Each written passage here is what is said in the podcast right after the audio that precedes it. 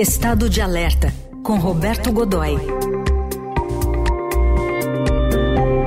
Oi, Godoy, bom dia. Bom dia, Einstein. Bom dia, Carol. Bom dia, amigos. Bom dia. Hoje tem encontro entre os presidentes da Guiana e da Venezuela, mas queria que você nos trouxesse um pouquinho é, de como é o apoio militar americano à Guiana, do Godoy. Olha, uh, assim, é aquela máquina americana funcionando e aí você fica imaginando aquilo tudo naquela ilha, né, naquele pedaço, não é ilha, naquele pedaço pequenino do continente americano, do, do, aqui nosso vizinho e tal. O que é que significa aquilo? Na verdade, você, ele, eh, vamos imaginar um cenário. Primeiro, o, o, o Georgetown, ou seja, a capital uh, da Guiana, é, é, enfim, a própria Guiana seria receptiva, né, é, já, já disse isso, receptiva a uma ajuda americana, a um, a um, um programa, ao programa de auxílio militar americano. Agora, a, o que o, o Pentágono fez foi colocar o Pentágono, que é o comando máximo uh, militar americano, foi enquadrar esse auxílio uh, dentro do que ele considera força de mobilização rápida. O que significa isso na prática? Vamos pensar que se houver necessidade, se hoje a negociação não evoluísse, ou se ela evolui mal, ou se Maduro resolver fazer uma loucura, o Maduro, o ditador venezuelano, resolver, enfim, ir para para loucura, ir para cima da Guiana, na sua tentativa de anexar ali 74% do território do vizinho, né? É, o que é que aconteceria? Bem, veja, é, a distância entre o Comando Sul, o militar americano, é, e Georgetown é mais ou menos 3 mil milhas, ou seja, você teria aí umas quatro horas, quatro a cinco horas de voo, né? A partir do momento em que o primeiro daqueles gigantescos aviões cargueiros, C-17, que você tem a impressão que é uma baleia voando, né?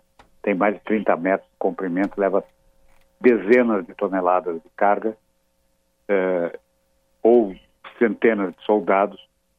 Uh, a partir do momento em que o primeiro deles, eles seria então, uh, que, qual seria a primeira providência? Iniciar um deslocamento de apoio em Georgetown, é, é, na Guiana.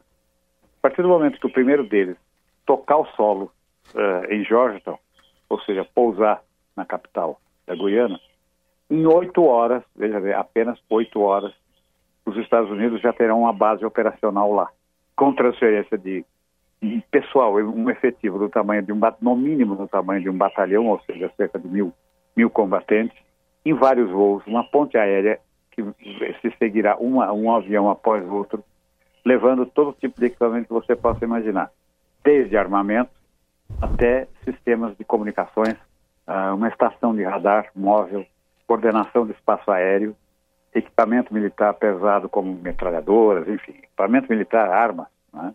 apoio para esses soldados, apoio para os soldados locais, que a essa altura já são conhecidos, já sabe é, o, potencial deles, o que é que eles podem fazer, muito pouco.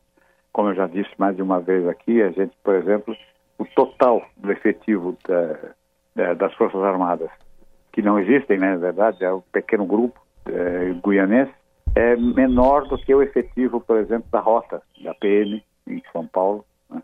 Então eles precisam realmente, se houver uma intervenção, é, uma ação militar declarada da Venezuela contra eles, vão realmente precisar. Né? E veja, e mais uma coisa que vai, com certeza será, é, haverá no primeiro momento, que será a coisa mais evidente, que é um deslocamento de, no mínimo, um esquadrão de aviões supersônicos de caça. Ou seja, toda uma grande revolução do ponto de vista da, cotidiano da vida da Guiana é, vai se instalar a partir da oitava hora, a partir, enfim, você, a partir do primeiro momento, oito horas depois, você já vai ter toda essa revolução instalada ali dentro. Isso vai parar no momento, eh, terá o tamanho, no momento e, e, e a dimensão que o Comando Sul considerar que está adequado à, à, ameaça que está enfrentando. Pode ter qualquer tamanho. Então você imagine o que está por perto aqui da nossa vizinhança, né? E o que é que a gente decididamente não precisa que distância a gente quer, como que, queremos muita distância de uma coisa como essa, porque significa simplesmente que você vai ter um conflito na fronteira norte do Brasil é, nesse momento, o que é inadequado para todo mundo, né, gente? E, e, e principalmente pra, numa situação como essa, você tem lá o país. Hoje o Estadão publica uma ótima reportagem mostrando que o país está tentando se organizar.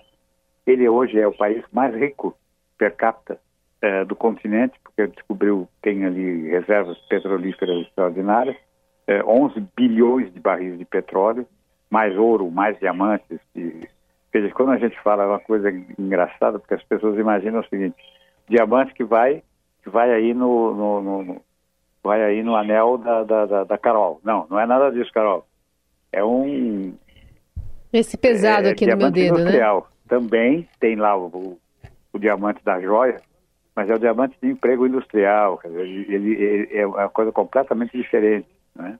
E é, eles, o, o presidente é, Irfan Ali é um homem inteligente. Ele criou um fundo internacional onde o dinheiro que já começa a render né, é, é aplicado para criar bem-estar para o país. O que é que nós vamos fazer? Primeiro, vamos guardar esse dinheiro, vamos ver o que nós vamos fazer com ele.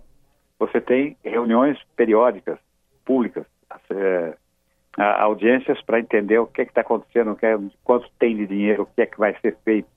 Então, eles estão tentando fazer um modelinho muito, muito interessante. E, no entanto, agora você tem esse sujeito, esse truculento, esse, o, o palhaço Janjão, como eu já disse semana passada, é, ameaçando é, porque é meu.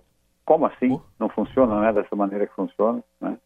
Então, é, ameaçando um país que tem tudo para ser um ótimo vizinho, para ser um parceiro bacana do Brasil, importante no concerto, nesse concerto.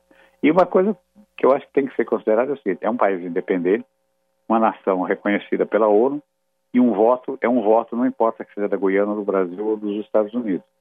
E é o que está acontecendo agora, gente. A gente tem que prestar muita, muita atenção. O resultado dessa reunião de hoje, com certeza não será definitivo, com certeza não será é, é, regrado, né? Quer dizer, não, não, você não terá o poder de estabelecer uma regra para a crise, mas vamos torcer para uhum. que ele, pelo menos, encaminhe uma solução pacífica para uma situação de crise bastante, potencialmente muito perigosa, né? É isso. Tá aí, vamos acompanhar a reunião de hoje também. O Roberto Godoy volta na quinta-feira que vem aqui ao Jornal Eldorado. Obrigado. Até lá, Godoy. Grande abraço.